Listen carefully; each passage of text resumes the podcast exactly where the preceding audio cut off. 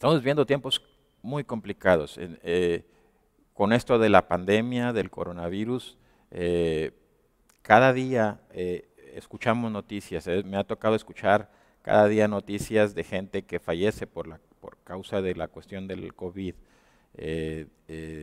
y me estaba platicando con mi esposa hace unos días y me decía, no hay un día donde en el Facebook aparezca algún conocido, amigo, familiar, que ponga que ha fallecido alguno de sus amigos o, alguno de sus parientes. Y es algo realmente, realmente serio lo que estamos viviendo. Está afectando la economía, ¿verdad? Eh, no voy a hablar sobre eso, pero quisiera hablar sobre el tema. Le puse la predicación entre la perdición y la salvación. Y lo puse porque, por ejemplo, como a lo mejor ustedes han escuchado en, hace poquito, pues yo también padecí por la enfermedad de COVID, ¿verdad? Y, te das cuenta de la fragilidad de la vida del hombre. Es frágil nuestra vida. Eh, no estamos exentos a que en cualquier momento Dios diga que nos tenemos que ir y tengamos que partir de este mundo. He escuchado muchos casos de gente joven, de gente eh, más joven que yo, algunos, de gente deportista, de gente que no padecía ninguna comorbilidad, como dicen los médicos, y como quiera fallecen. Gente que no esperabas, gente, me han dado noticias de gente que yo acabo de hablar con ellos hace algunos, algún par de meses, ¿verdad? O un mes, y ya no están, ya se fueron. Este, hoy ya no están aquí. Y me hace pensar en, en mucho, en esto de la, de la fragilidad del ser humano. Eh, la Biblia, uno de los temas principales es acerca de la salvación, de la salvación del alma por la fe en Jesucristo. Y Dios insiste en este punto porque tiene que ver con nuestra eternidad, tiene que ver con lo que va a pasar, con lo, lo voy a decir de esta manera, tiene que ver con lo verdadero, con lo que, con, lo, con lo que es la verdad eterna, ¿verdad? Eh, Pareciera que mucha gente o la mayoría de las personas hoy en día en nuestra generación, en todo el mundo, eh, han decidido dejar a Dios de lado. A pesar de que mucha gente se dice que es religiosa, eh, por ejemplo, escuché hace poquito una noticia que lo dieron en el canal 12, donde decía eh, esta mujer María Julia La Fuente, ella decía, está creciendo el ateísmo, ¿verdad? En Nuevo León, y este, ya puso los datos allí. Entonces, entonces, por un lado están creciendo el ateísmo, es decir, la gente está diciendo abiertamente, yo no creo en Dios y no quiero tener nada que ver con Dios. Y por otra parte tenemos a la gente religiosa, de todo tipo de religiones, la religión que tú me quieras mencionar, donde la gente es religiosa y dice que cree en Dios, y si tú le, así como hoy, hoy cada vez hay más gente que dice que no cree en Dios, también hay mucha gente que dice que cree en Dios, y si tú le preguntas, ellos dicen, yo creo en Dios, pero y aquí es donde está la cosa, es a su manera, ¿verdad? Eh, basado en su religión y basado en sus cosas y en sus creencias. ¿Y qué es lo importante? Porque la Biblia habla, Dios habla muy seriamente respecto a la salvación, porque dice la palabra de Dios que hay una condenación, dice la palabra de Dios y lo dice claramente, que va a haber un juicio. También la palabra de Dios dice claramente eh, que el hombre sabe la diferencia. Yo lo, he hablado muchas veces, que el hombre mismo sabe la diferencia y sabe distinguir entre el bien y el mal. Y no solo eso, te voy a decir algo más. Tú sabes, ya no voy a decir distinguir entre el bien y el mal. Tú sabes en tu propia vida las cosas malas que tú haces. Y nadie te las tiene que decir. No tiene que venir Dios a decírtelas. Tú lo sabes. Alguna vez escuché a un hombre, a un amigo mío, que él decía, pues tú sabes cómo yo soy, ¿verdad? Pero pues yo apenas lo iba conociendo, ¿verdad? Y decía, pues yo soy bien maliciento, ¿verdad? Pero ya sabes cómo yo soy. Ellos mismos, la misma gente reconoce, ¿verdad? Hay un dicho en el mundo que dice, cada quien sabe eh, de, de, cuál pata cojea, ¿verdad? Ya cada quien lo sabe. Es, la gente sabe que tiene su pecado allí.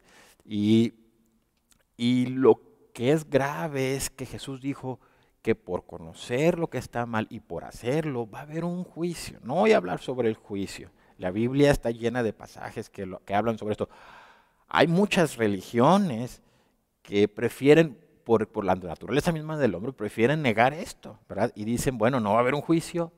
Unos ya están diciendo lo más fácil para muchos, es decir, es como, como, el, como cuando el avestruz mete la cabeza dentro del, pozo de tierra, ¿verdad? Hay unos que dicen, ¿sabes qué? Yo no creo en Dios y no quiero saber nada y no, mucho menos quiero escuchar sobre un juicio. Otros dicen, no va a haber un juicio y otros dicen, no va a haber un infierno, ¿verdad? A pesar de que la palabra de Dios es clara. Oiga, es tan importante este tema que Jesucristo murió en la cruz por nosotros. La Biblia dice que siendo Dios se hizo hombre, ¿verdad? Y padeció por nosotros. Sí, vivió una vida justa por nosotros y padeció por nosotros y murió y fue crucificado en la cruz. Usted puede leer toda la palabra de Dios. Para salvarnos a nosotros. ¿Me entiende? Decía el apóstol Pablo, si la salvación y se pudiera lograr de otra manera, entonces Jesús murió por, de oquis, como decimos aquí, murió por demás. No sirvió de nada lo que él hizo, porque pues si hay una salvación diferente y no viene a ser por, por, por la gracia del Señor Jesucristo, y ahorita lo vamos a ver, pues entonces puedes, si te puedes salvar, o si no hay infierno y no hay, no hay, no hay condenación, ¿para qué murió Jesús? ¿Me entiendes? Así de importante es este tema. Así de, importante, porque Dios quiere que la gente se salve. Pero la gente no se quiere, bueno, perdón, pero parece que la gente no se quiere salvar.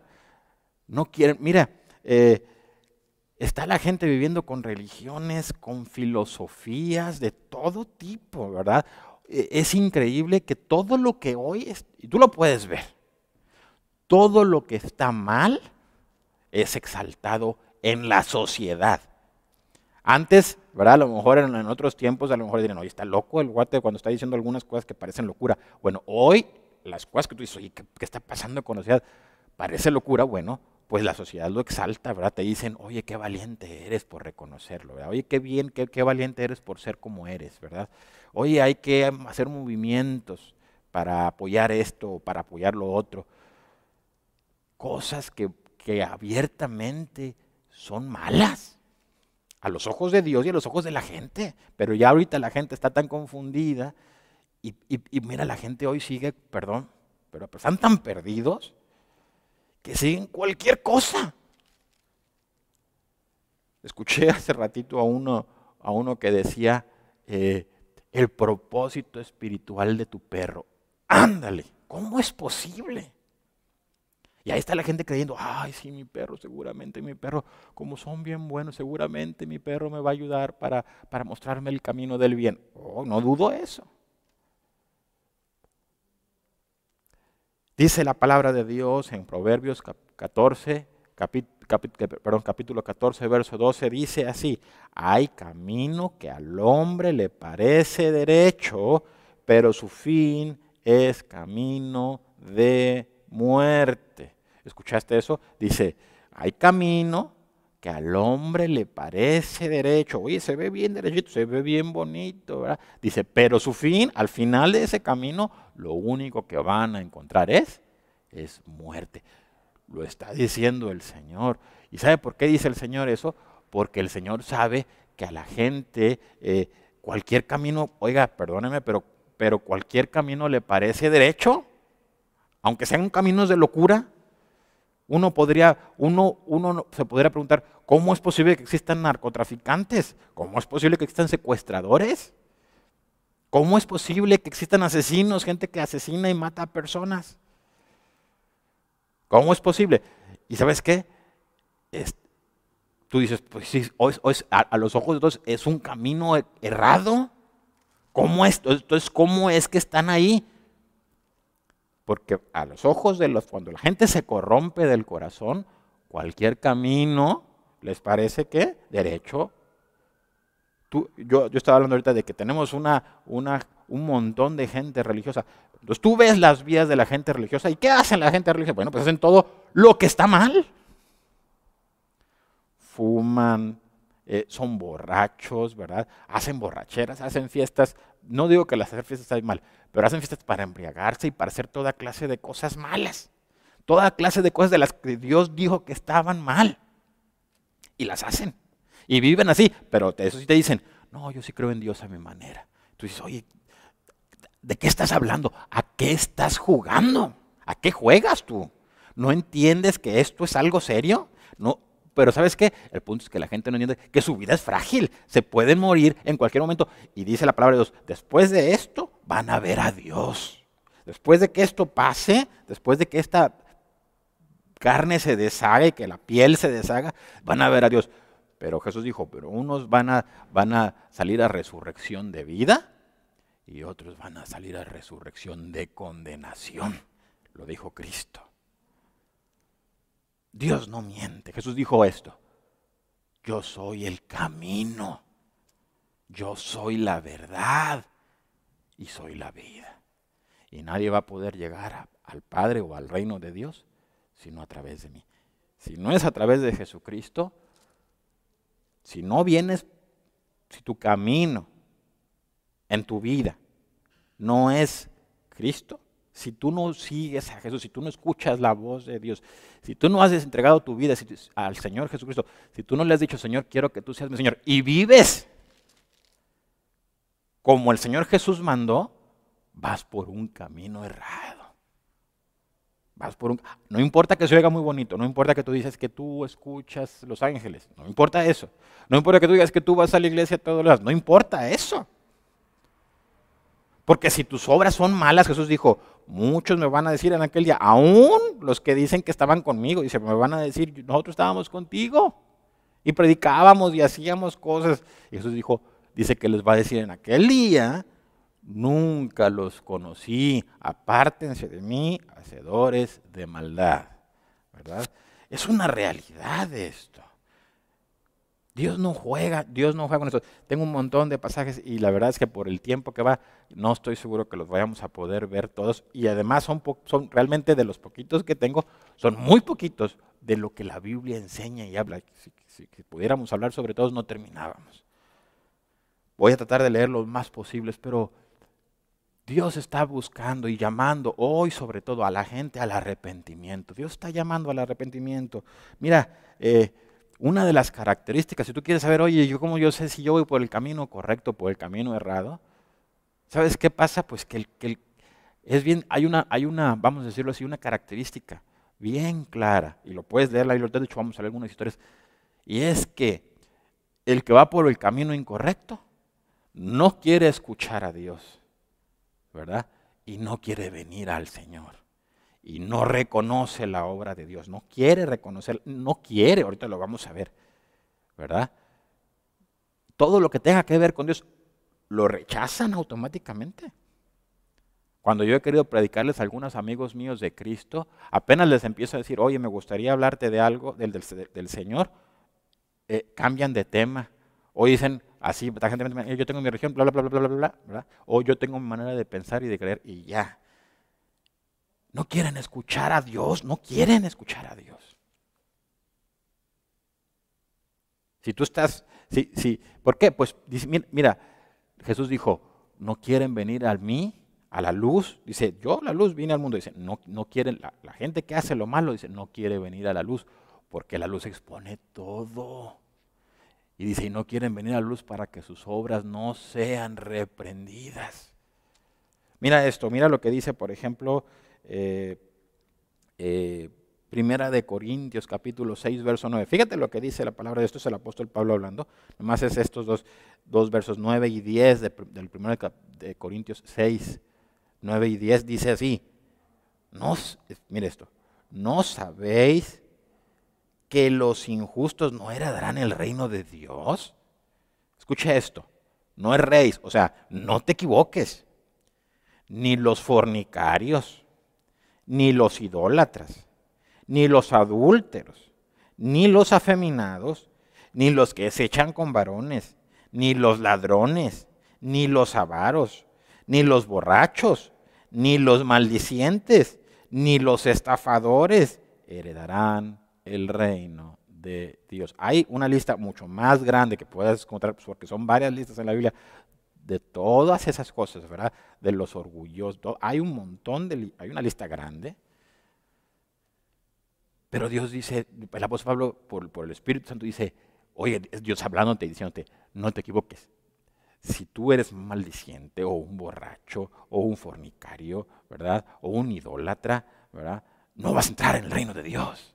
Oye, no vas a entrar en el reino de Dios. Es que yo tengo mis ideas, ¿verdad? Ya tus ideas. ¿Sabes una cosa? Está bien.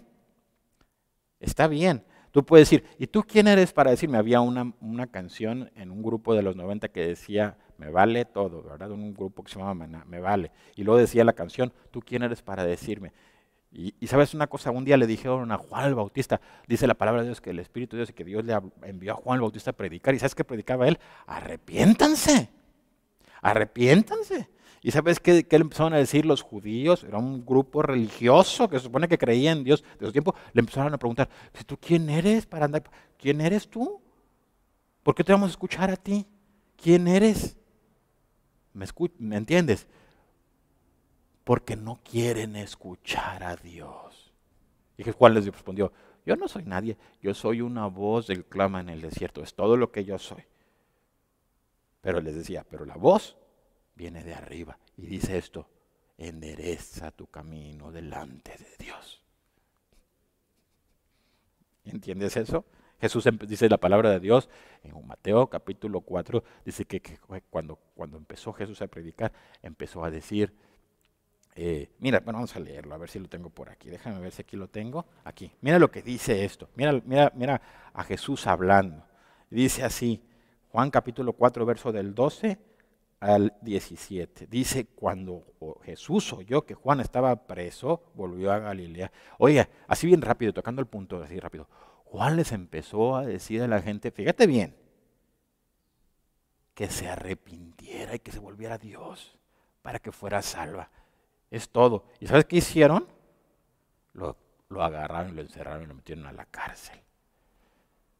¿Puedes ver eso? Esa es la actitud de alguien que esa es la actitud de alguien que se está perdiendo. Está perdido y no quiere saber nada de Dios. Y cuando alguien habla de Dios, en serio, lo detestan. Dice que a Juan lo agarraron y lo metieron a la cárcel. Y si tú, te, sigues la historia de Juan Bautista, al rato lo mandan eh, cortar la cabeza y lo matan. Mira lo que dice. Cuando Jesús oyó que Juan estaba preso, volvió a Galilea. Y dejando Nazaret, vino y habitó en Capernaum, eh, en Capernaum, ciudad marítima, eh, en la región de Zabulón y de Neftalí, para que se cumpliese lo dicho por el profeta Isaías cuando dijo, tierra de Zabulón y tierra de Neftalí, camino del mar al otro lado del Jordán, Galilea de los gentiles. Escucha esto.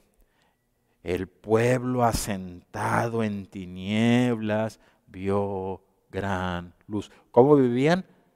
Dice espiritualmente, dice la palabra de Dios, ¿cómo? En tinieblas, en oscuridad. Ah, pero todos claman que viven en la luz pero son borrachos, maldicientes, mentirosos, estafadores, ladrones, fornicarios, eh, afeminados, todo idólatras, ¿verdad? Eh, orgullosos, prepotentes. Hay una lista grande. Dice, pero cuando vino Cristo, dice el, que, el pueblo que estaba en tinieblas, ¿qué? Vio qué? Gran luz, dice. Y, mira esto, y los asentados en región de sombra de muerte. ¿Escuchaste eso?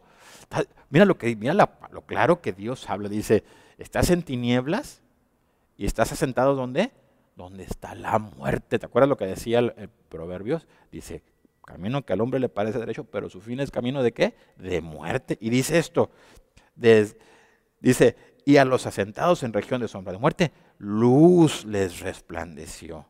Escucha esto, desde entonces comenzó Jesús a predicar y a decir, ¿qué? Arrepentíos, arrepentíos, arrepiéntete. La Biblia dice, lo que está diciendo Jesús es, vuélvete a Dios, deja de hacer lo malo y vuélvete a Dios, vuélvete al Señor. Dice, porque el reino de los cielos se ha acercado. Voy a leer este pasaje que está en, en en el Evangelio de Juan, capítulo 9, eh, quisiera leer, mira, quisiera leer, a, ver si me alcanza, algunas de esas historias de gente que es este, religiosa, ¿verdad? Y cómo tú puedes ver que la gente religiosa no puede ver a Cristo, no puede reconocer a Cristo, no no quiere escuchar a la voz de Dios. No quieren. Están perdidos. ¿Sí? Mira esto. Dice así. A partir del verso 1 de Juan capítulo 9 dice así. Al pasar Jesús vio a un hombre ciego de nacimiento. Y le preguntaron sus discípulos diciendo, Rabí, ¿quién pecó este o sus padres para que haya nacido ciego? Respondiendo, respondió Jesús, no es que pecó este ni sus padres, sino para que las obras de Dios se manifiesten en él. Me es necesario hacer las obras del que me envió, entre tanto que el día dura. La noche viene cuando nadie puede trabajar. ¿Escuchaste? Está hablando Jesús está haciendo referencias espirituales. Y dice, en la noche, si estás en la oscuridad, no puedes hacer la luz, no, puedes hacer las obras del día o las obras de Dios. No puedes decir que eres de Dios y haz, ¿verdad? Que no puedes, porque no puede, gente dice que cree en Dios, no puedes decir que eres de Dios, pero que vivas en tinieblas y en oscuridad y que tus obras sean malas. Dice así, eh, entre tanto que estoy en el mundo, luz soy del mundo. Jesús dijo, si algún, algún dice la palabra que Jesús les dijo, el que cree en mí, eh, el que cree en mí va a tener la luz de la vida. Así les dijo, ¿escuchó eso? La luz de la vida. Y Jesús dijo, yo soy la luz del mundo. Yo soy. Mire lo que dice aquí. Dice, eh, entre tanto que estoy en el mundo, luz soy del mundo. Dicho esto, escupió en tierra e hizo lodo con, con la saliva y untó con el lodo los ojos del ciego y le dijo, ve a lavarte en el estanque de Siloé, que traducido es el enviado. Otra referencia espiritual. ¿Qué le dijo Jesús? Ve y que lávate en dónde? En el enviado. Era una referencia espiritual. Pero sí había un estanque que se llama Siloé y, y le pidió al ciego que fuera y que se lavara ahí. Mira esto. Y dice que dice, fue entonces y se lavó y regresó viendo. Entonces los vecinos y los que antes le habían visto que era ciego decían, ¿no es este el que se, el que se sentaba y mendigaba? Unos decían, ¿él es? Y otros, a él se parece. Él decía, yo soy. Y le dijeron, ¿cómo te fueron abiertos los ojos? Respondió él y dijo, aquel hombre que se llama Jesús hizo lodo me untó los ojos y me dijo, ve al Siloé y lávate. Y fui y me lavé y recibí la vista.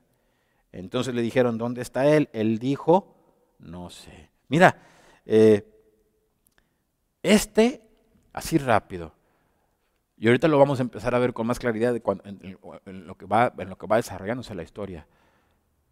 Pero este hombre era un hombre que había nacido ciego. De nacimiento, así nació. Nunca había visto la luz. Y luego se topa con Cristo y Cristo le abre los ojos. Y todo lo que él pensaba o creía o lo que le habían enseñado o lo que sea de, Dios, ahí se hizo claro para él, ¿verdad? Dios, el Señor había, una, había hecho una obra en su vida que era para él muy clara. Oye, y aquí es donde, donde empieza lo interesante, ¿verdad? Cuando cuando los ateos o los incrédulos leen la Biblia, dicen, está llena de cuentos, ¿verdad? Está llena de cuentos de puras mentiras, ¿verdad? Está llena, a ver, he visto tantos programas diciendo, a ver, ¿cómo fue que se abrió el mar en, la época de, Moisés? Ah, bueno, es que empiezan, empiezan a, hacer ahí sus, cosas, ¿verdad? Sus pensamientos raros. No, a lo mejor pasó un cometa, ¿verdad? Y, y abrió el mar, entonces pasaron, ¿verdad? Ah, bueno, este, este, ¿cómo, cómo le hizo ¿Cómo le hizo? ¿Y cómo le hizo? ¿Verdad? ¿Cómo, cómo pues empiezan a, dar explicaciones? Y, hay un montón de programas y de gente y de todo tipo de explicaciones para, para cuando la gente no puede, y sobre todo no es que no pueda, no quiere ver la obra de Dios en la vida de un hombre. Y dice que la gente lo veía al mendigo. Ellos lo reconocían, ellos lo habían visto allí sentado. Y dice que, que, que decían, oye, ¿no es ese el mendigo? no es el que estaba ciego de nacimiento, no es el que lleva toda su vida eh, pidiendo limosna para poder vivir. ¿No es ese? Y decían, pues, oye, fíjate bien, se parece, unos decían, se parece, nada más se parece. No, no, no es, porque pues el otro está ciego. Y otro decía, no, sí, sí es. Y él decía que yo soy. Él era un testimonio vivo del poder de Dios en su vida. No necesitaba que nadie le dijera, no necesitaba que viniera National Geographic para ver ¿Qué pudo haber pasado? Seguramente el lodo tenía, y se, conjugó porque el lodo tenía unas propiedades, ¿verdad? Si así fuera, pues todo el mundo se ponía lodo, le ponían los, lodo a todos los ciegos del mundo y todos podrían ver. Pero Jesucristo actuó en él con poder, con poder, y lo sanó, y recibió la vista. Y, él, él entendió. Y cuando le preguntaron, ¿qué pasó? Dice, Jesús me puso lodo en los ojos, me dijo que me lavaran el y regresé viendo. Y él preguntó, ¿dónde está? Y Jesús dice que se había apartado y dice, no sé, no sé dónde está. Vamos ahora, qué bonita historia, ¿verdad? se empieza a poner interesante. Mira lo que dice más, dice esto. Mira, dice, verso 13, seguimos con la historia. Llevaron ante los fariseos al que había sido ciego. Ok, los fariseos eran, el, eran un grupo de religiosos intelectuales y políticos de aquel tiempo, de la época de Jesús. Ellos se metían en todo, ¿verdad? Se metían en política, se metían, eran intelectuales y se sentían superiores a todos. Y conocían la ley de Moisés. Y según ellos, enseñaban y vivían según la ley. Y enseñaban a la gente, ¿verdad? Así es como deben de vivir. Y tenían un concepto, según ellos, muy, muy propio, de gente muy religiosa, moralmente, muy, de, muy, de, muy, de una moral muy alta según esto, ¿verdad? Y conocían la palabra de Dios. ¿Sí? Pero eso es de lo que hablaba ahorita, ¿verdad? Cuando hay un montón de gente religiosa que dice que cree en Dios, dice que cree en Dios, pero su vida dice que no cree en Dios. Ahorita puedes ir a cualquier lugar en la noche y vas a encontrar por todas las colonias de Monterrey, de México y en Estados Unidos y en Japón, gente haciendo fiestas y embriagándose con coronavirus y con pandemia. Eso no les importa. Embriagándose, maldiciendo. puedes agarrar cualquier serie de, las o películas de las que están más recientes y oye, todos dicen maldiciones cada rato. Maldiciones y maldiciones y maldiciones. Hablan, hablan de fornicación, de sexo, de todo lo que está mal. Y hablan como si, como si fuera algo natural y normal, ¿verdad? Como si Dios no fuera a juzgarlo. La gente está viviendo como si Dios no fuera a juzgarles. A pesar de que son muchos muy religiosos. Otros prefieren decir, yo mejor no creo en Dios. Y así, así según ellos, verás como, meter, como meterla, como dije ahorita, como meter la cabeza en la tierra. Al cabo que si yo ya digo que no creo en Dios, ya me libre. Ja, ja, ja, ¿verdad? Qué fácil. No, así no va a pasar. Y mira lo que dice la palabra de Dios. Llevaron ante los fariseos, al grupo religioso que te dije, al que había sido ciego. Y era día de reposo cuando Jesús había hecho el lodo y le había abierto los ojos. Volvieron pues a preguntarle también los fariseos cómo había recibido la vista. Fíjate, él les dijo, me puso lodo sobre los ojos y me lavé, ¿y qué? Y veo. Esa es la explicación que él sabía. Que él dijo, ¿qué hizo Jesús? Me puso lodo y veo. Es simple, ¿verdad? ¿Qué pasó? Pues el poder de Dios. Así de simple, ¿qué pasó? Pues, pues que Dios actuó. Eso es lo que estaba diciendo el ciego. ¿Qué hizo? Pues me puso lodo, me, me, envió, me envió a lavar y veo. ¿Qué pasó? Pues Dios actuó allí.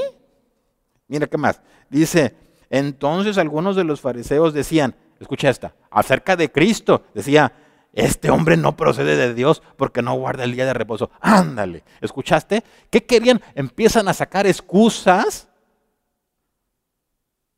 ¿Para qué? Para no acercarse a Cristo ni escuchar su voz, para no reconocer quién Él es, para no, vamos, para no arrepentirse para seguir viviendo una vida con una moral doble, ¿verdad? Diciendo que, son gente que, que cree en Dios y que todo, pero viven, viven en tinieblas, haciendo toda clase de cosas malas. Y dice que ellos decían, ese hombre no procede de Dios porque no guarda el día de reposo. Otros decían, ya estaban, otros, otros sí se pusieron a pensar y decían, ¿cómo puede un hombre pecador hacer estas señales? Otros sí le empezaron a pensar, oye, qué raro, ¿verdad? Si está muy extraño.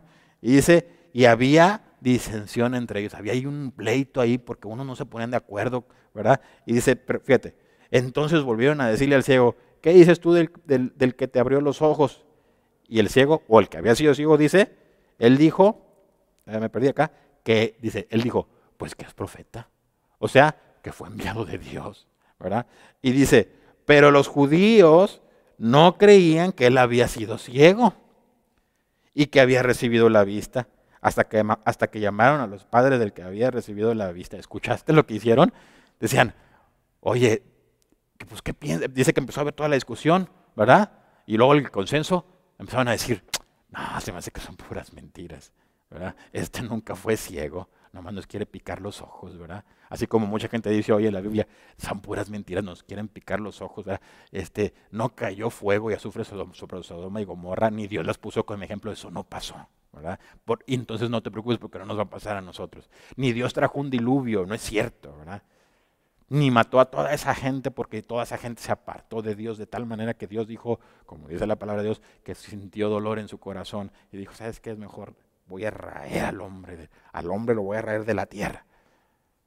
No pasó eso, no hay ningún problema, ¿verdad? Y ellos decían, no, no, no, este no, no, no, es cierto, no nació ciego. Pero luego dijeron, bueno, pues háblale a sus papás para que te confirmen, a ver si es cierto. Y dice que, dice, pero los judíos no creían que él había sido ciego y que había recibido la vista hasta que llamaban a los padres del que había recibido la vista y les preguntaron diciendo, este es vuestro hijo, escucha esto, el que vosotros decís que nació ciego, o sea, seguían, seguían sin creer, ¿verdad?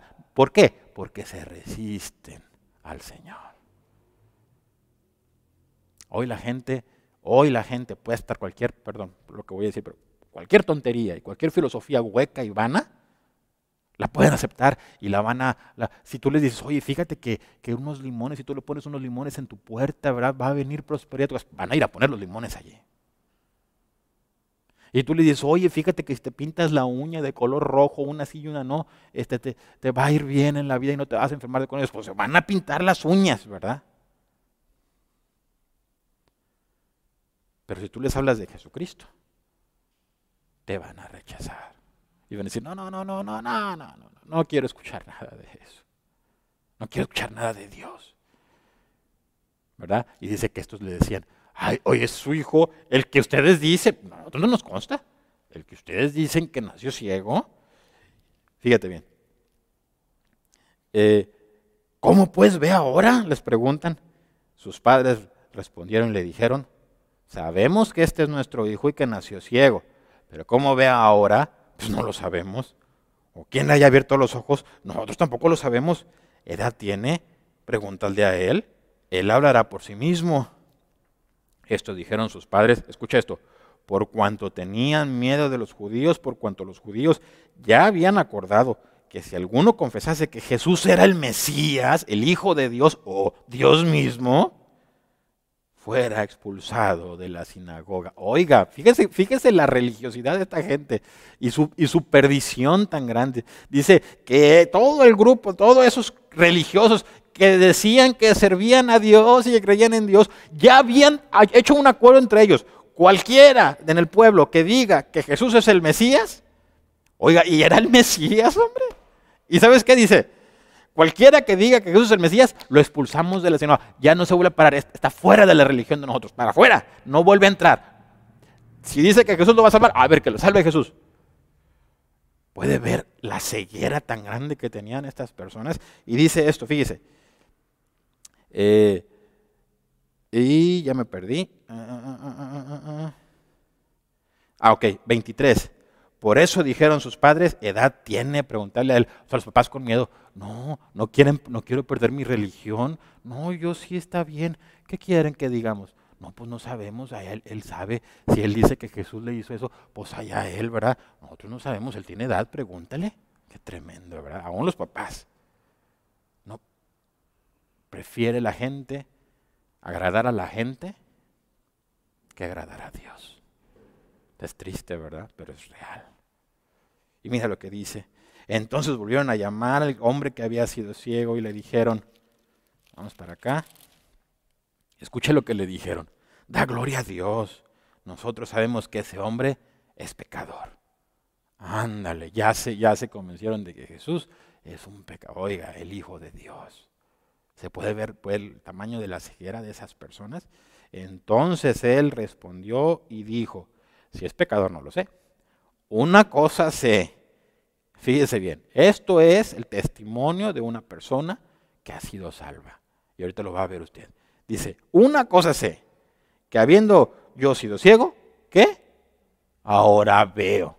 O sea, no me importa, tu, no me todo lo que tú digas, no me importan todas tus filosofías ni toda tu religiosidad. Lo que sí sé es que Jesús me abrió los ojos, es lo que está diciendo él. Y si tú dices que es pecador, pues allá tú.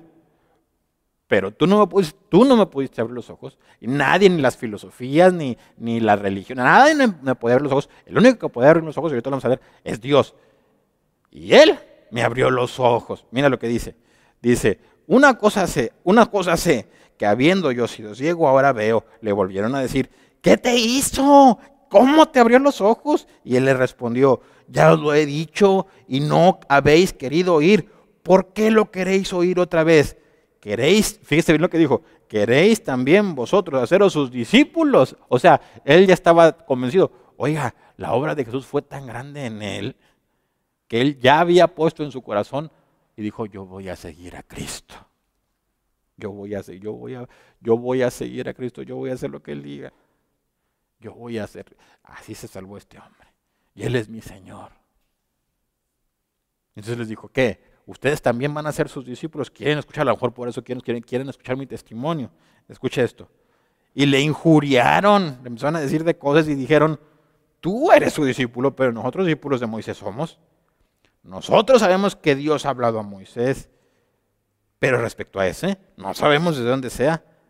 Fíjese, respondió el hombre y les dijo, pues esto es lo maravilloso, que vosotros no sepáis de dónde sea, y a mí me abrió los ojos. O sea, esto es lo maravilloso. Ustedes dicen que conocen a Dios y ustedes dicen que conocen a, Moisés y conocen la ley, y se supone que si conoces a Dios, pues este es de, este es un, este es un, este, este hombre vino de Dios, pues es, es, el Mesías, pues es Dios mismo. ¿Cómo dices que conoces a Dios y no puedes escuchar la voz de Dios? No tiene sentido. él dice, esto es lo maravilloso. Que usted eh, dice, esto es lo maravilloso que vosotros no sepáis, es increíble que tú que dices que es religioso no, no, no sabes que Jesús es la verdad, a pesar de que dices que crees en Dios. Dice, pero a mí me mostró su poder y me abrió los ojos. Escucha esto, y sabemos que Dios no oye a los pecadores, pero si alguno es temeroso de Dios y hace su voluntad, a ese oye. Desde el principio no se ha oído que alguno abriese los ojos a uno que nació ciego. Si éste no viniera de Dios, nada podría hacer. Respondieron y le dijeron, tú naciste del todo en pecado y nos enseñas a nosotros. Y le expulsaron. Le dijeron, ¿sabes qué? Tú vámonos, no queremos, si tú vas a seguir insistiendo con ese Jesús, vámonos para aquí, no te queremos aquí, lejos, ya no tienes parte en nuestro grupo de religión. Ahora vamos a ver qué pasa. ¿Qué hace Cristo al respecto? Mira lo que dice. Oyó Jesús que le habían expulsado. ¿Y qué hizo? Le buscó. Mire lo que dice. Dice, oyendo, oyó Jesús que le habían expulsado y hallándole le dijo, ¿crees tú en el Hijo de Dios? Oiga, pues se va el, se va el hombre, ¿verdad? Ya viendo, pero ya lo expulsaron de su religión que tenía, ¿verdad? Ya se va, ya iba caminando por ahí. Y dice que Jesús le vino el, rumor, ¿verdad? Oye, ¿sabías que al que, al que ¿cómo se llama? Que al que le abriste los ojos ya lo expulsaron. Dice que fue a buscarlo y lo halló. Y le hizo una pregunta. ¿Qué le hizo? ¿Crees tú en el Hijo de Dios? Respondió él y dijo, ¿quién es, Señor? Para que crea en él. Le dijo Jesús, pues le has visto y el que habla contigo, él es. Y él dijo, creo, Señor, dice la Biblia, y le adoró. ¿Sabes que el único que puede aceptar, el único en la Biblia que acepta adoración es Dios? ¿Y sabes qué Jesús dijo? Dice, ¿quién es? Dice, yo soy. ¿Crees en el Hijo de Dios? Y yo soy. ya lo, lo estás viendo. Hasta ahí. Voy a leer hasta ahí este pasaje, porque apenas voy a empezar. Le dije al Oliver que me parara ya, apenas voy agarrando este, este asunto. Mire lo que dice, voy a leer otros, otros pasajes así rápido, a ver si voy un poquito más rápido, este, este me gustó mucho. Pero quiero que tú veas la, la, la dureza del corazón del hombre, cuando la gente no quiere nada con Dios. Oye, hay solo un camino, uno, es Jesucristo. Él lo dijo y lo comprobó cuando resucitó. Lo comprobó con todas sus palabras y con todos sus hechos, con todo lo que hizo y con lo que todavía hace el día de hoy. A toda la gente que le cree a Él, a toda la gente que dice, Señor, eh, yo sé, así, a toda la gente que le escuchó y que, escuchó la voz del Señor diciéndole, arrepiéntete, ya deja de hacer lo malo, vuélvete a Dios. Ahorita vamos a ver más, pero, pero a toda esa gente el Señor sigue hoy, hoy, hoy transformando su vida. Hoy sigue salvando a la gente que quiere ser salva. A la gente que puede reconocer su pecado y que le dice, Señor, perdóname, mira, estoy lleno de pecado. ¿Qué hago? Estoy lleno de maldiciones, estoy lleno de adulterios, de fornicaciones, de robos, de idolatría, de todo lo malo, lo tengo en mi vida. ¿Qué hago? Y Jesús dice, arrepiéntete, ven a mí, déjalo, échalo para afuera. La Biblia dice, y recibirás el perdón de pecados. Ahorita lo vamos a ver, perdón de pecados. Dice Dios, te, te perdono, ya no vas a deberme nada, pero tienes que seguirme a mí. Y mira lo que dice la palabra de Dios. Voy a, voy a ahora leer, a ver si me alcanza el tiempo, porque tengo, apenas acabo de leer uno, ¿verdad? Mira lo que dice, voy a leerlos bien rápido, a ver si estas historias me alcanzan el tiempo. Dice en Hechos, capítulo 7, había un hombre, un, un hombre eh, llamado Esteban, ¿verdad? Él estaba con los apóstoles y fue nombrado como un diácono pero predicaba la palabra de Dios y predicaba el Evangelio. ¿verdad? Entonces este mismo grupo de judíos, no el mismo, las mismas personas, pero o sea, de la misma religión, de los fariseos y de los judíos, vinieron, Y como él estaba predicando la palabra de Dios, como te dije, no lo podían soportar. Porque no quiere la gente nada que ver con el Señor, con el Dios verdadero, no quiere nada. No quieren nada. Si es con Dios, no quiere nada la gente, tristemente, pero así es. Mira lo que pasó en esta, en esta historia, donde él está predicando y entonces lo agarran y se lo llevan, ¿verdad? Para poder acusarlo, ¿verdad? Y porque lo que querían era deshacerse de él, están enojados con él por lo que él está predicando. Y mira lo que pasó. No, no puse todo el mensaje porque su mensaje dura bastante, nomás puse el, cierre del mensaje de Esteban a ellos, a los, a los que decían que creían en Dios. Y dice que esto, les dice, duros de cerviz e incircuncisos de corazón y de oídos o sea, cabeza duras, ¿verdad? Vosotros resistís, escucha esto, resistís, resistes a Dios. Dice, vosotros resistís siempre al Espíritu Santo, como vuestros padres, así también vosotros. ¿A cuál de los profetas no persiguieron vuestros padres y mataron a los... Oye, y mataron. ¿Te das cuenta cuánto llega a ser el odio por la gente que escucha la palabra de Dios y rechaza a Dios, llega a ser un, llega a ser un punto en el que prefieren matar a la gente que habla del Señor. Te digo que, pueden, que cuando una persona está perdida puede aceptar cualquier tontería en su vida. Pero cuando escuchan la voz de Dios, no lo soportan. Y dice, dice, dice Esteban, dice Esteban, y mataron a los que anunciaron de antemano la venida del justo, de quien vosotros ahora habéis sido entregadores y matadores. O sea, estos Esteban nos acusa diciendo, no solamente mataron a sus padres a los profetas, ustedes mataron al justo, ustedes mataron a Cristo, lo crucificaron, pidieron que fuera crucificado ustedes. ¿Y cómo les dijo?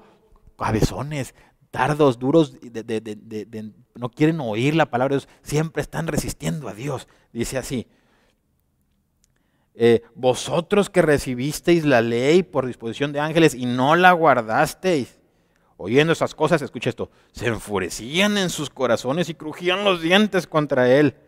Pero Esteban, lleno del Espíritu Santo, puesto los ojos en el cielo, vio la gloria de Dios y a Jesús que estaba a la diestra de Dios y dijo, he aquí veo los cielos abiertos y al Hijo del Hombre que está a la diestra de Dios. Ellos entonces, dando grandes voces, se taparon los oídos y arremetieron a una contra él, y echándole fuera de la ciudad, le apedrearon y los testigos pusieron sus ropas a los pies de un joven que se llamaba Saulo y apedreaban a Esteban mientras él invocaba y decía, Señor Jesús, recibe mi espíritu. Y puesto de rodillas, clamó a gran voz, Señor, no les tomes en cuenta este pecado, y habiendo dicho esto, durmió o murió. Entonces, ¿te das cuenta?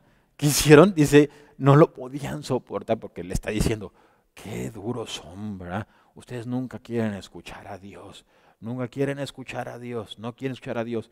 Y luego dice la palabra de Dios que, que Esteban, como estaba testificando, dice que vio que se abrió el cielo y que vio a Cristo en el rey, al rey, ¿verdad? En su trono. Y dice, estoy viendo a, a Dios y al Hijo de Dios. Y dice que empezaron a decir, ¡ah! Empezaron a gritar, se tapaban los oídos, lo sacaron fuera de la ciudad y lo apedrearon y lo mataron. Mira esta otra historia. Híjole, a ver si me alcanza el tiempo. Voy a leer bien rápido. Mira lo que dice esta otra historia. Eh, Hechos 19, 23 y 24. Dice, hubo en aquel tiempo un disturbio no pequeño acerca del camino, o sea, de Cristo. Dice, porque un platero llamado Demetrio que hacía, templo, eh, que hacía de plata templecillos de Diana, daba no poca ganancia a los, a los artífices, a los cuales, reunidos con los obreros del mismo oficio, dijo, varones, perdón, les dijo, varones, sabéis que de este oficio obtenemos nuestra riqueza, pero veis y oís que este Pablo, no solamente en Éfeso, sino también en toda Asia, ha apartado a muchas gentes con persuasión, diciendo que no son dioses los que se hacen con las manos. Eran como, eran estos, estos, eran gente como, esos efesios eran idólatras, ¿verdad? Y dice que este Demetrio y todos los que estaban con él hacían templecitos de Diana, ¿verdad? La diosa Diana, ¿verdad? Y la hacían y los y dice, pues de ahí sacaban dinero, ¿verdad? Y dice que ellos, oye, cuando empezaban a ver, oye, pues la gente está siguiendo a Cristo, está dejando de la idolatría, dice que se enojaron y se juntaron y dijeron, oye, ¿qué onda que está pasando? Se nos está acabando el negocio, ¿verdad? Y dice que, que, se juntaron y dijeron esto, oiga, ¿qué está pasando? Dice que Demetrio empezó a dirigir eso. Dice, y empezó a decir, oye, y este Pablo, ese es el culpable que dice que no son dioses. Mira, fíjate qué, qué cosa, qué hombre, ¿eh? dice que no son dioses los que salen con las manos. Entonces, ¿qué son? Imagínate tú la ceguera, ¿verdad? La ceguera de ellos. Y dice esto, y no solamente hay peligro de que este nuestro negocio venga a desacreditarse, sino también que el templo de la gran diosa Diana sea estimado en nada y comience a ser destruida la, majestad de aquella a quien venera toda Asia y el mundo entero. Cuando oyeron estas cosas se llenaron, escuche esto, cuando oyeron estas cosas, cuando le tocaron a su religión y a su diosa, no es el Dios verdadero, pero no querían saber nada de Dios. Pablo fue a decirles, oye, eso no es Dios. ¿Y qué hicieron ellos? Dice, cuando oyeron estas cosas, se llenaron de ira y gritaron, y gritaron diciendo, grandes Diana de los Efesios. Y la ciudad se llenó de confusión y a una se lanzaron al teatro arrebatando a Gallo y a Aristarco, macedonios, compañeros de Pablo, y queriendo Pablo salir del pueblo, los discípulos no le dejaron. También algunas de las autoridades de Asia, que eran sus amigos, le enviaron recado rogándole que no se presentase en el teatro. Unos pues gritaban una cosa y otros otra, porque la concurrencia estaba confusa y los más no sabían por qué se habían reunido. Y sacaron entre la multitud a Alejandro empujándole los judíos. Entonces Alejandro, pidiendo silencio con la mano, quería hablar en su defensa ante el pueblo, pero cuando le conocieron que era judío, todos a una voz gritaron casi por dos horas, ¿qué? Grandes Diana de los Efesios. Oye, estaban gritando. ¿Usted ha escuchado un estadio, ha ido alguna vez a un estadio de fútbol, cuando gritan gol en un estadio, son, no sé, 40 mil, 50 mil, 100 mil gentes, y escucha un estruendo, ¿verdad? Y dice la palabra de Dios, aquí era la ciudad completa. Y se pusieron a gritar por dos horas. ¿Qué gritaban? Grandes Diana de los Efesios. O sea, lo que estaba diciendo, esa ciudad es no queremos nada que ver con Dios. No queremos escuchar a Dios. No queremos la obra de Dios en nuestra vida. Es como cuando alguien le quiere hablar a alguien de, de, Cristo y se tapa los oídos y empieza a decir bla bla bla bla bla bla bla bla bla bla bla bla bla bla bla bla ¿verdad? No me interesa. No me digas nada. Esa es la dureza del corazón de una persona que se está perdiendo. Mire este otro, a ver si me alcanza porque ya está un tiempo bien corto. Voy a leer el, libro de Hechos, capítulo 26. Mire lo que dice. Esta es la historia del apóstol Pablo. ¿Se acuerda que cuando mataron a Esteban dice que pusieron eh, las ropas sobre un joven llamado Saulo? Pues es este, el apóstol Pablo. Ese Saulo que estaba consintiendo en que asesinaran a Esteban a pedradas. Es este. Ahora fíjese lo que sucede. Este hombre, más en, unos capítulos antes en Hechos, usted puede ver cómo él, cómo, él, cómo él conoce a Cristo y cómo se da cuenta, porque es un hombre religioso, cómo él se da cuenta de que Jesús es la verdad, ¿verdad? Y dice, oye, y entonces, pero por, como él empieza a predicar a Cristo por todos lados, dice que los religiosos otra vez se enojaron con él y lo echaron a la cárcel, ¿ok? Entonces en este pasaje él está defendiendo su causa ante el, eh, gobernador, ¿verdad? Y ante un rey, y, él va a empezar a, poner su defensa. Ahora escuche el testimonio de Pablo. Mire lo que dice. Dice 26, un, verso 1. Entonces Agripa dijo a Pablo, se te permite hablar por ti mismo. Pablo entonces, extendiendo la mano, comenzó así su defensa. Me tengo por dichoso, oh rey Agripa, de que haya de defenderme hoy delante de ti de todas las cosas de que soy acusado por los judíos, mayormente porque tú conoces todas las costumbres y cuestiones que hay entre los judíos, por lo cual te ruego que me oigas con paciencia. Escucha esto. Mi vida, pues, desde mi juventud, la cual desde el principio pasé en mi nación, en Jerusalén, la conocen todos los judíos. O sea, así como se acuerdan, como, ¿se lo del ciego, como decían, pues él es, no, él es el mendigo. Dice Pablo, a mí, así como el ciego, a mí todo el mundo me conocía. Y saben que yo viví en mi nación, dice esto, los cuales también saben que yo desde el principio, si quieren testificarlo, conforme a la más rigurosa secta de nuestra religión, viví como fariseo y ahora por la esperanza de la promesa que Dios hizo a nuestros padres soy llamado a juicio. Promesa cuyo cumplimiento esperan que han de alcanzar nuestras doce tribus sirviendo constantemente a Dios de día y de noche. Por esta esperanza, oh rey Agripa, soy acusado por los judíos. ¿Qué? Escucha esto, ¿cuál es la esperanza? Se juzga entre vosotros cosa increíble que Dios resucite a los muertos. Oiga, a ver si me da el tiempo. Híjoles, qué, difícil. La resurrección. La, promesa que Jesús hizo. Cuando Jesús dijo, va a haber resurrección para condenación y resurrección para vida. Y Pablo decía, yo entiendo, y ya, Dios me habló y me dio, me dio a entender, y ahorita lo vamos a ver, que para resucitar para vida hay que creerle en Jesucristo. Hay que arrepentirse y seguirle a Él, porque Él es la verdad. Hay que dejar todo lo que, todo lo que no está bien y todo lo que Él dice que no está bien, hay que dejarlo fuera. Y hay que pedirle a Dios perdón de pecados. Y, yo, y esa es mi esperanza, que como yo le entregué mi vida a Cristo, lo que está diciendo Él, como yo le entregué mi vida a Cristo, es mi esperanza, es que yo voy a resucitar porque Él resucitó, porque Él tiene el poder, por, así como tuvo el poder para abrir los ojos a los ciegos, ahorita vamos a ver a Jesús hablar, si me alcanza el tiempo, Él tiene poder para que un día él me va a levantar a mí y me va a librar de este cuerpo. Me va a dar un cuerpo celestial. ¿Verdad? Oiga, ya me aventé más que el hombre, debería de irme yo también para allá, ¿verdad? Mira esto. Dice, yo, fíjese bien, verso 9, yo ciertamente había creído mi deber hacer muchas cosas contra el nombre de Jesús de Nazaret. En su religión él decía, lo que estamos viendo ahorita, ¿verdad? Es Dios, ¿verdad? Contra él, ¿verdad? Dice, yo había creído hacer muchas cosas contra el nombre de Jesús de Nazaret, lo cual también hice en Jerusalén.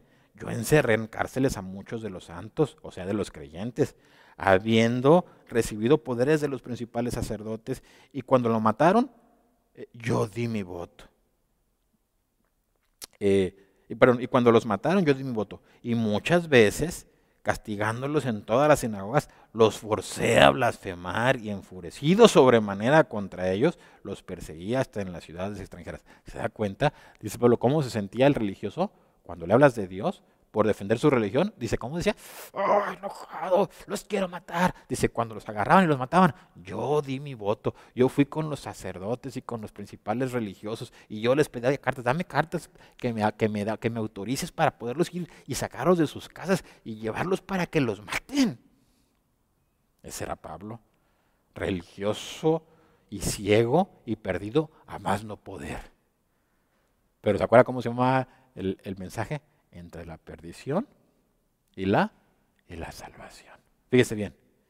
Así que en este punto Pablo está como perdido, ¿verdad? Blasfemando. Dice, oye, quería, que blasfemaran de Dios. Un hombre que dice que cree en Dios estaba haciendo, obligando a la gente a blasfemar, a blasfemar, a decir cosas contra Dios. Ah, entonces, ¿de qué estamos hablando? Esa es la ceguera, ¿verdad? Y mira, ocupado en esto, o sea, estaba bien metido en esto de hacer, de, hacer que, que, esos creyentes, ¿verdad?, este, predicaran a Jesús. Dices, iba yo en esto, eh, iba yo a Damasco con poderes y en comisión de los principales sacerdotes, cuando a mediodía, oh rey, yendo por el camino, vi una luz del cielo que sobrepasaba el resplandor del sol, la cual me rodeó a mí y a los que iban conmigo. Y habiendo caído todos nosotros en tierra, hay una voz que me hablaba y me decía en lengua hebrea, Saulo, Saulo, ¿por qué me persigues? ¿Escuchó lo que le dijo Cristo? Oiga, dice que abrió, oiga, ¿se acuerda de lo del ciego? Él decía, ¿cómo sabes que, que, Él es de Dios? Pues porque me abrió los ojos. Nomás Dios puede hacer eso. Y dice Pablo, oye, yo vi una luz que pasó el resplandor del sol, sobrepasaba el resplandor del sol. Y luego escuché una voz. Dice, cuando vimos la luz, porque todos los que iban conmigo la vieron, me empezó a hablar la voz. ¿Y qué me decía? Dice que le empezó a decir, Saulo, Saulo, ¿qué? Me estás persiguiendo a mí. Oiga, Dios le estaba hablando a Pablo y dice, ¿por qué es Pablo? Dios, Dios mismo, el Señor Jesucristo le dice a, Pablo, ¿por qué me persigues? Por, oye, dice el Señor, ¿por qué estás en contra mía? ¿Mm? Qué bonito, ¿verdad? Y dice que Dios, el Señor le dijo, ¿por qué me persigues? Dura cosa, o es difícil para ti dar cosas contra el aguijón. Dice, ¿sabe lo que es un aguijón? Con los, con los, con los que lanceaban, ¿verdad? A los, a los caballos para que, para que avanzaran, bravo, a los burros y a los asnos. Y, órale, les picaban para que, para que lanzaran. Pues es un aguijón, es una, como una lanza con un pico, ¿verdad? Con una punta. Y dice, dice que el Señor le dijo, cuando tú estás en contra del Señor, es como darle patadas a los aguijones, te vas a lastimar, porque estás peleando en contra de Dios. Y dice la palabra de Dios, entonces yo le dije, ¿quién eres, Señor? Y el Señor me dijo, yo soy Jesús, a quien tú persigues. Pero levántate y ponte sobre tus pies, porque para esto he aparecido a ti, para ponerte por ministro y testigo de las cosas que has visto y de aquellas en que me apareceré a ti, librándote de tu pueblo y de los gentiles a quienes ahora te envío. Oiga, dice, te voy a enviar. Mire, fíjese, ahorita lo voy, a, a, repetir. Escucha esto. Librándote de tu pueblo y de los gentiles a quienes ahora te envío. Escucha, para que abra sus ojos para que se conviertan de las tinieblas, ¿se acuerdas de las obras malas? De las tinieblas a la luz y del poder de Satanás a Dios. O sea, Jesús empieza a declarar, es Jesucristo diciéndolo. Y dice, cuando tú estás viviendo cosas malas, estás en tinieblas, estás bajo el poder de Satanás y estás, estás perdido. Y tienes los ojos cerrados y no puedes ver a Dios. Y no puedes ver a Dios y a veces no quieres ver a Dios y no quieres escuchar a Dios. Dice, pero le dijo Pablo, pero te voy a enviar para que les abras los ojos. Y te voy a librar porque a pesar de que te voy a enviar, va a haber gente que te va a perseguir. Le dijo, te voy a librar de tu pueblo, que te van a querer matar por el mensaje que llevas. Oiga, no es un mensaje malo. Es arrepiéntete, arrepiéntete, arrepiéntete, porque hay un juicio. Busca a Jesucristo, ese es el mensaje. Cree en el Señor Jesucristo y dice la palabra y serás salvo tú y tu casa. Ese es el mensaje, arrepiéntete, deja lo malo, deja la idolatría, deja la fornicación, deja las maldiciones, deja la, borrachera, deja las mentiras, deja las maldiciones, deja lo malo. Ya déjalo, te está haciendo daño y te vas a condenar. ¿Y sabes qué? La gente dice, ¡Ah! se enojan, cállenlo. No sabe lo que dice, fanático. Dice, y de la potestad de Satanás a Dios, para que reciban por la fe que es en mí perdón de pecados y herencia entre los santificados. Oiga, esta es la palabra de Cristo, no es la palabra ni la promesa de un hombre. Está diciendo Jesús, como tuve poder para mostrar, para parecerme a ti, y tuve poder para, para abrirle los ojos, la vista al, ciego, para que le abrirle los ojos a él, dice, yo tengo poder para hacer cosas, para perdonarte tus pecados y para que tengas una herencia. ¿Se acuerdan lo que leímos ahorita cuando decía Pablo? Porque los fornicarios y los, y idólatras y todos esos, dice, no heredarán el reino de Dios, no tienen herencia ya. Pero Jesús dijo, para, yo te envío para que cuando crean en mí, si se arrepienten y vienen a la luz y creen en mí, me reciben como el Señor, los sacamos del, los voy a sacar del poder, es, es el poder del Señor. Se los voy a sacar del poder de Satanás y los voy a meter en el, bajo el poder de Dios. los voy a sacar de las tinieblas y los voy a poner en la luz para que reciban perdón de pecados y que tengan herencia, que tengan oportunidad de entrar en el reino de Dios por el poder de Dios. Jesús dijo, por una cosa, por la fe en mí, porque crees. Sabes que no te puedes ganar tu salvación, ahorita lo vamos a ver. No la puedes ganar, porque ya pecaste, y porque pecaste ya estás condenado, ya estás condenado. Mira lo que dice la palabra de Dios.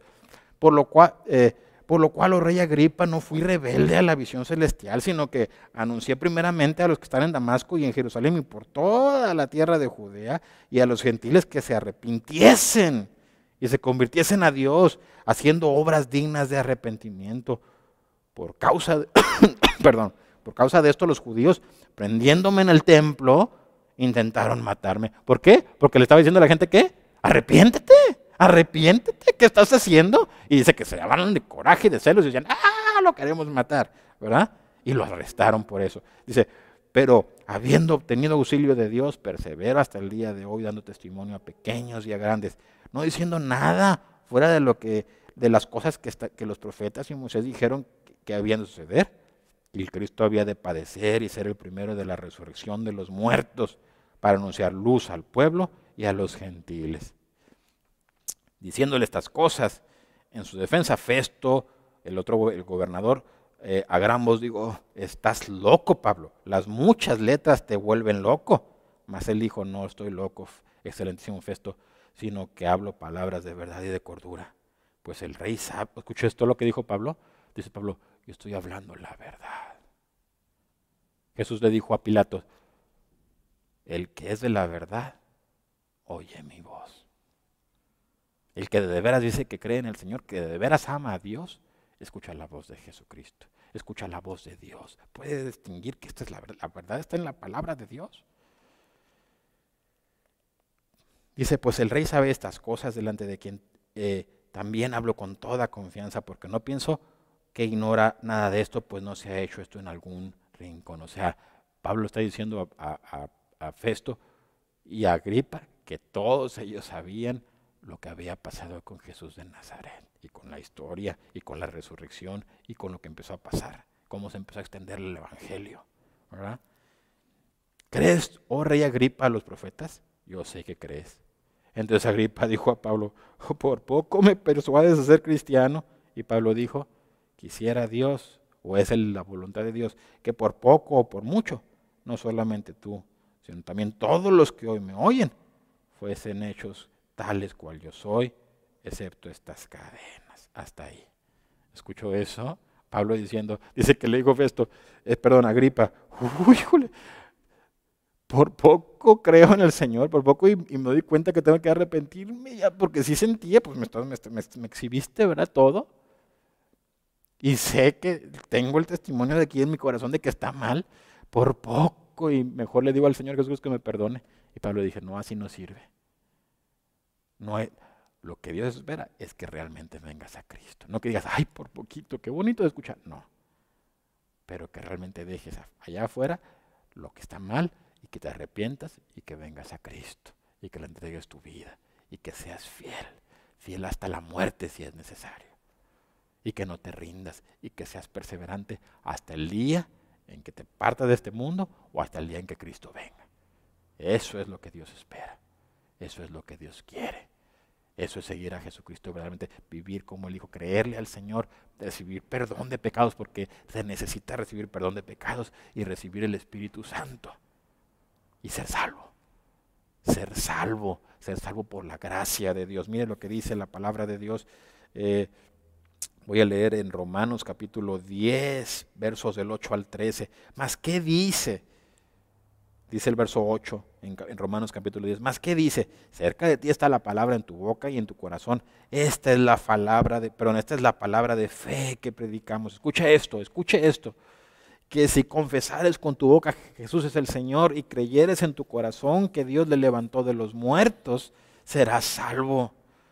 Porque con el corazón se cree para justicia o para recibir perdón, pero con la boca se confiesa para salvación. No existen creyentes y, salvos que no, que no digan que son salvos. Es, es, tan grande la obra de Dios en su vida que tienen que decirlo, soy salvo, Dios me salvó. Y si le preguntan, ¿qué pasó? Pues el Señor me abrió los ojos, como le, como le, hizo, el, como le dijo el ciego. Pues ¿qué te pasó? Pues él es Jesús. ¿Quién fue? Pues Jesús. Él, Él me abrió los ojos. Él me dio vida.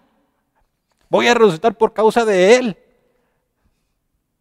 No puedes quedarte callado, dice, porque, porque con el corazón aquí se cree, yo sé que es la verdad. Dice, pero se confiesa, le dice, Señor, sálvame, sálvame, perdona mis pecados. Y luego, soy salvo, sé lo que Dios ha hecho en mi vida. Dice, pues la escritura dice, todo aquel que en él creyere, escuche esto, es la palabra de Dios, porque todo aquel que en él creyere no será avergonzado, porque no hay diferencia entre judío y griego, pues el mismo que es Señor de todos es rico para con todos los que lo invocan, porque todo aquel que invocar el nombre del Señor como Señor, como Señor, Señor, tú eres mi Señor, yo hago lo que tú digas y yo soy tu siervo, dice, porque todo aquel que invocar el nombre del Señor será salvo. Efesios 2 del 1 al 9 dice así, y Él, o sea Cristo, os dio vida a vosotros cuando estabais muertos en vuestros delitos y pecados. Dice la Biblia, cuando vivías en las tinieblas, estabas como, estabas en muerte, en perdición. Y dice, pero cuando viniste a Cristo, dice, Él te dio vida, si vienes a Cristo. En los cuales anduviste en otro tiempo, siguiendo la corriente de este mundo conforme al príncipe de la potestad del aire el espíritu que ahora opera en los hijos de desobediencia. ¿Se acuerdan lo que dijo Jesús? Dijo, están bajo el poder de Satanás. Dice así, entre los cuales también todos nosotros vivimos en otro tiempo en los deseos de nuestra carne, haciendo la voluntad de la carne y de los pensamientos, y éramos por naturaleza hijos de ira lo mismo que los demás. Pero Dios que es gran, que es rico en misericordia por su gran amor con que nos amó, estando aún nosotros muertos en pecados, nos dio vida juntamente con Cristo. Escucha esto, por gracia sois salvos. ¿Sabe qué significa gracia? Es que no lo merecíamos. Es un regalo. Es un regalo que no tiene costo. Que pagó alguien en la cruz por nosotros. Y ese fue Jesucristo. Por eso dice, y Él nos dio vida juntamente con Cristo. Dice esto. Y juntamente con Él nos resucitó y nos hizo sentar a sí mismo en los lugares celestiales con Cristo Jesús para mostrar en los siglos venideros las abundantes riquezas de su gracia en su bondad para con nosotros en Cristo Jesús. Escuche esto, porque por gracia sois salvos por medio de la fe. ¿De la fe en quién? En Jesucristo. Jesús dijo, para que reciban por la fe que es en mí. ¿Verdad?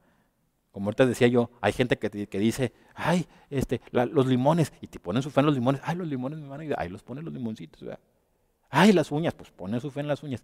Dice Jesús, no, para que reciban por la fe que es en qué? En mí. Dice, porque por gracia sois salvos por medio de la fe, y esto no de vosotros, pues es un don de Dios o un regalo de Dios, no por obras, para que nadie se gloríe. Mire lo que dice Pedro, ya estamos terminando bien rápido, pero quiero terminarlo bien. Pedro, capítulo 2 de Hechos, verso del 38 al 40 de Hechos 2 dice Pedro, Pedro, el apóstol Pedro, Pedro les dijo, escuche, arrepentíos y bautícese cada uno de vosotros en el nombre de Jesucristo para perdón de los pecados. ¿Qué le interesa a Dios?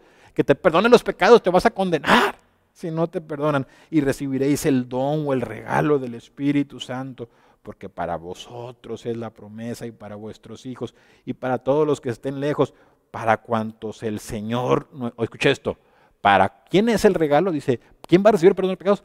para cuantos el Señor nuestro Dios llamare. O sea, para los que Dios está hablando y diciendo, hey, sálvate, sálvate. Dice, pero los que escuchan la voz de Dios y el llamado de Dios, esos.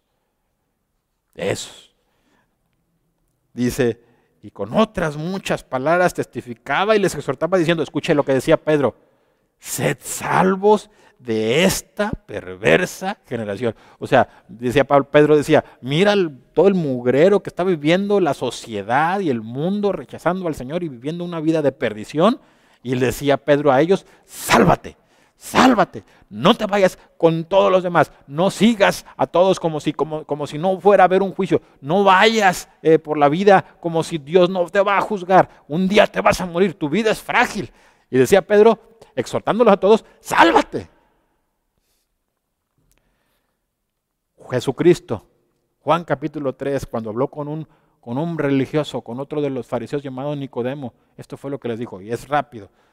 Dice Jesús, les dijo en Juan capítulo 3, versos 16 al 18, porque de tal manera Dios amó tanto a la gente, dice, porque de tal manera amó Dios al mundo que ha dado a su Hijo unigénito, para que todo aquel, para que todo aquel quien, el que sea, para que todo aquel que en él cree, escuche esto, no se pierda, mas tenga vida eterna.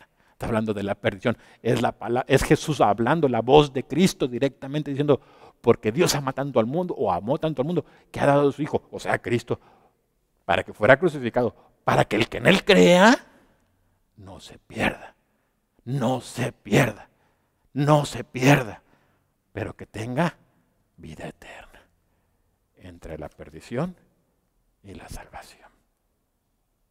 Y dice, el que en Él crea no se pierda, no se vaya para acá, pero que tenga vida eterna, que tenga vida eterna. Porque no envió Dios a su Hijo al mundo para condenar al mundo, sino para que el mundo sea salvo por Él.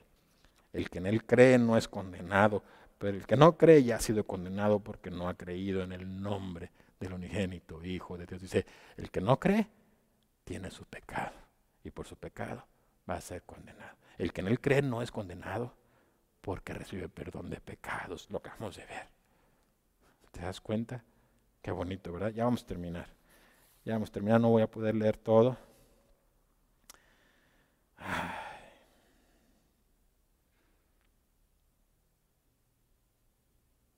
Mire, voy a leer estos últimos dos pasajes, no los puedo leer todos, pero mire lo que Jesús dijo en Juan capítulo 5, verso 24. Él dijo así, de cierto, de cierto os digo, el que oye mi, el que oye mi palabra y cree al que me envió. O sea, le cree al Señor, a Dios Padre.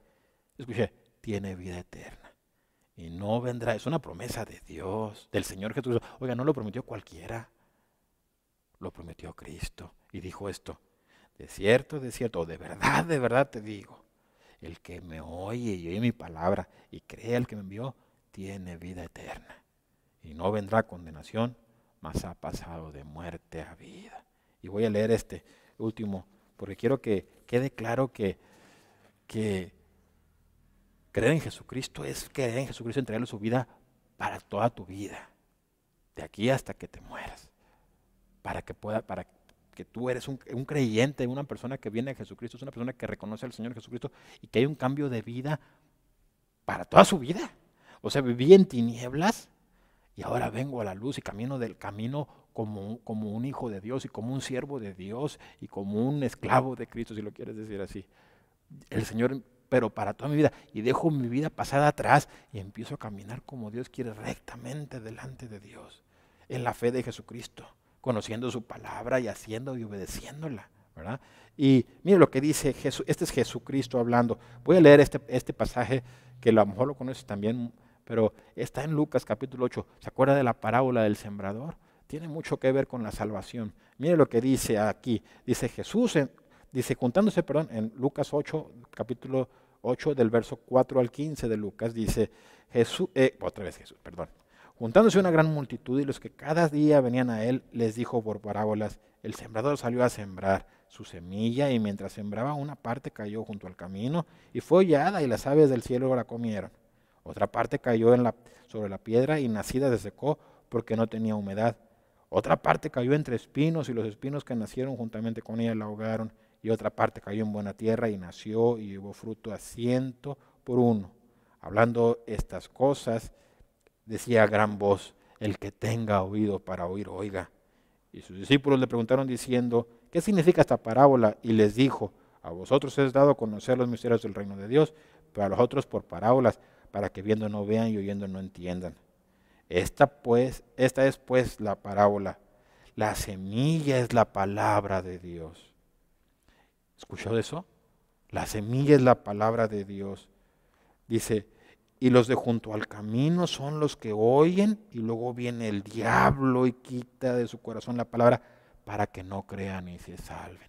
Dios les habla a la gente, arrepiéntete. Y si viene Satanás y les quita la palabra, ¿sabes por qué? Porque no les llega al corazón. Porque no dejan que llegue al corazón. Porque no quieren que la palabra de Dios llegue al corazón.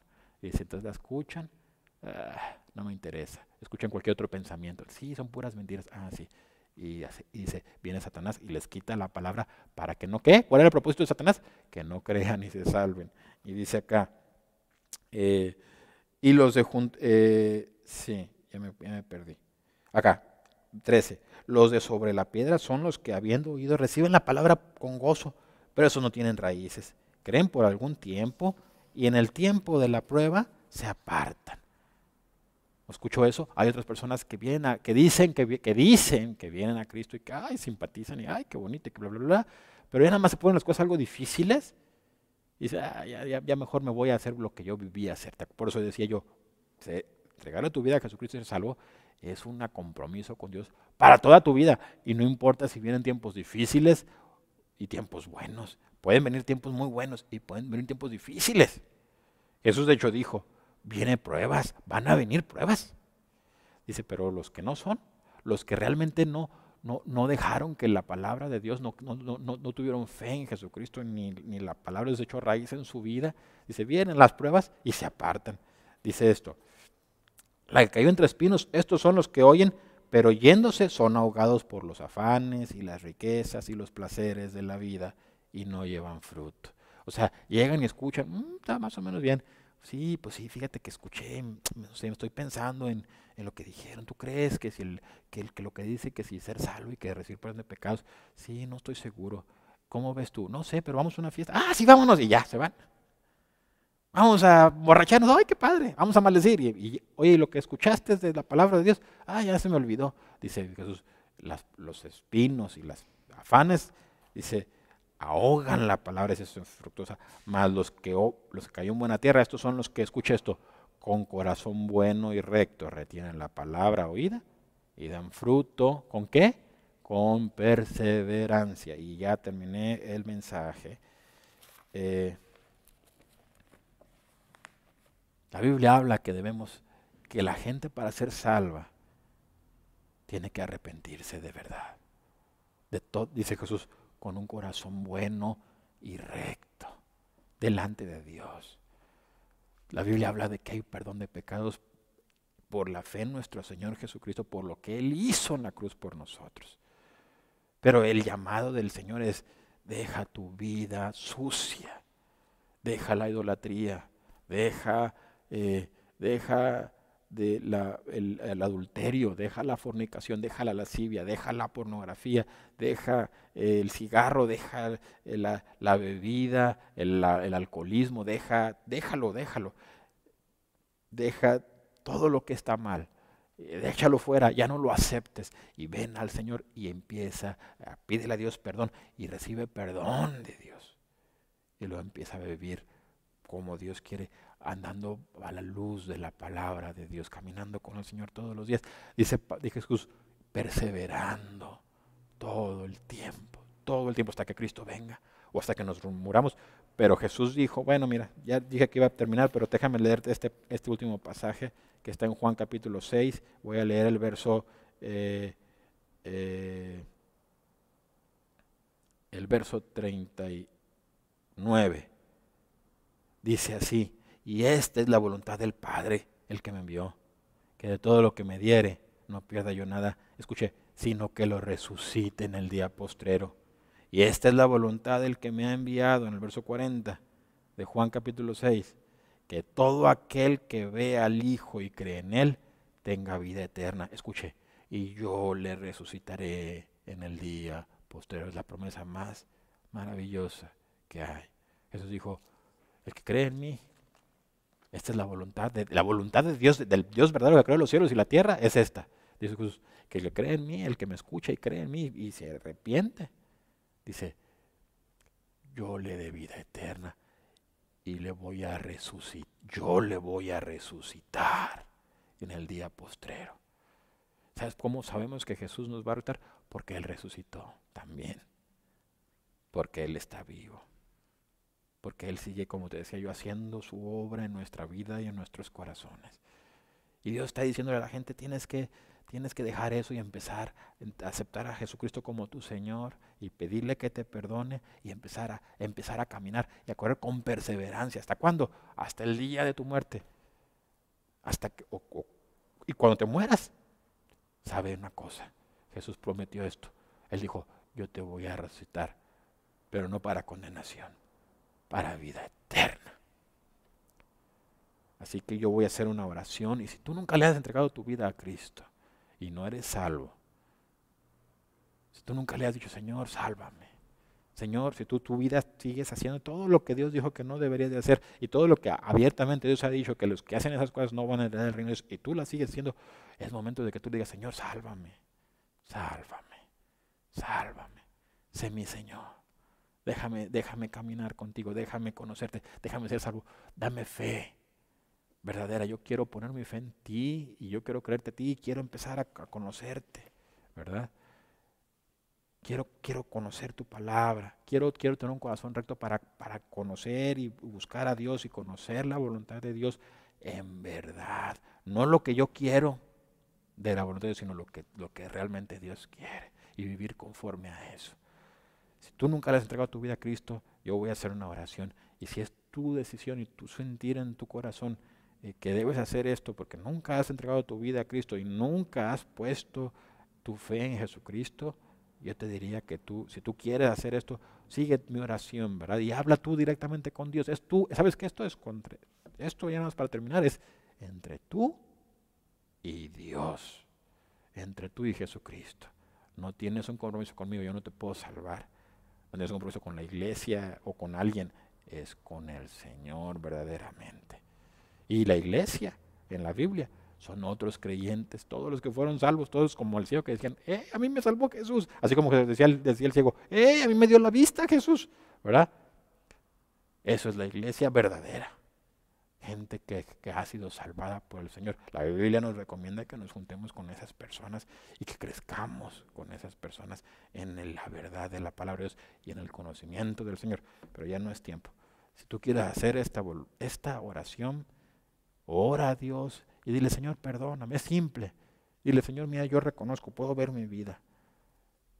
Sé que lo que he hecho y cómo he vivido, que he hecho, pues, que he sido o que soy maldiciento, o que soy eh, envidioso, o idólatra, o tantas cosas. Pero tú sientes y sabes que Dios está llamando. Oye, no sabes, y, yo sé que tú sabes que no sabes cuándo te vas a morir, cuándo Dios va a llamarte. Te aseguro que toda la gente que yo he conocido, ninguno esperaba que se iba a partir en ese tiempo. Nadie. Y como quiera ya no están. Y ya están en, en la verdad de la verdad, en la verdad eterna. Cuando ya nada se puede hacer. Entonces, si es tu decisión y tú sientes que tienes que seguir a Jesucristo y quieres ser salvo, entrégale tu vida a Cristo hoy. Hoy. Hoy dile, Señor, sálvame. Perdona mis pecados, así de simple. Sálvame, yo reconozco que tú eres el Señor. Y yo quiero esperarte, esperar al día en el que tú vengas. Y yo quiero ser salvo, yo, yo quiero tener herencia. Y yo quiero entrar en el reino de Dios. Yo no quiero ir a la condenación, no quiero que me juzgues por mis pecados, porque son muchos. Perdóname, eh, haz que todo esto que está en mi vida, límpialo, que nunca más vuelva a estar. ¿Está bien? Vamos a orar. Señor, en el nombre de Jesucristo. Padre, perdóname mis pecados. Te ruego en el nombre de Jesucristo, por lo que Él hizo por mí en la cruz, perdóname mis pecados. Señor Jesús, sé tú mi Señor. Yo quiero seguirte todos los días de mi vida, Señor. Yo quiero tener la esperanza que tenía Pablo en mi corazón. Yo quiero tener la esperanza de que un día voy a resucitar y que voy a resucitar para vida. Yo quiero tener la, la, la certeza. Yo no quiero vivir una vida sin, en, en tinieblas. No quiero sentirme perdido. No quiero sentir la perdición en mi corazón. Quiero tener la alegría de la vida, la luz de la vida de la que habló Jesús. Yo quiero que, Señor Jesucristo, haz en mi vida la obra que hiciste en la vida de aquel hombre a la que le diste la vida, la, la obra que hiciste en la vida del apóstol Pablo que le transformaste. Transforma mi vida. Sácame de las tinieblas, Señor, y déjame heredar y entrar en el reino de Dios y en la luz del Señor. Y Señor, yo creo en ti, yo creo en tu palabra. Yo estoy seguro que lo que tú has dicho es verdadero y que tú vas a hacer todo lo que tú has dicho. En el nombre de Jesucristo, sálvame y ayúdame, enséñame, déjame ser un cordero tuyo y un hijo de Dios. Y Señor, ayúdame a conocerte, déjame conocerte cada día y dame, Señor, eh, la salvación eterna. Déjame, Señor, ser fiel a ti hasta el día de mi muerte o hasta el día en que tú vengas por mí a recogerme en las nubes del cielo. En el nombre de Cristo Jesús, Padre, gracias por todo. Gracias.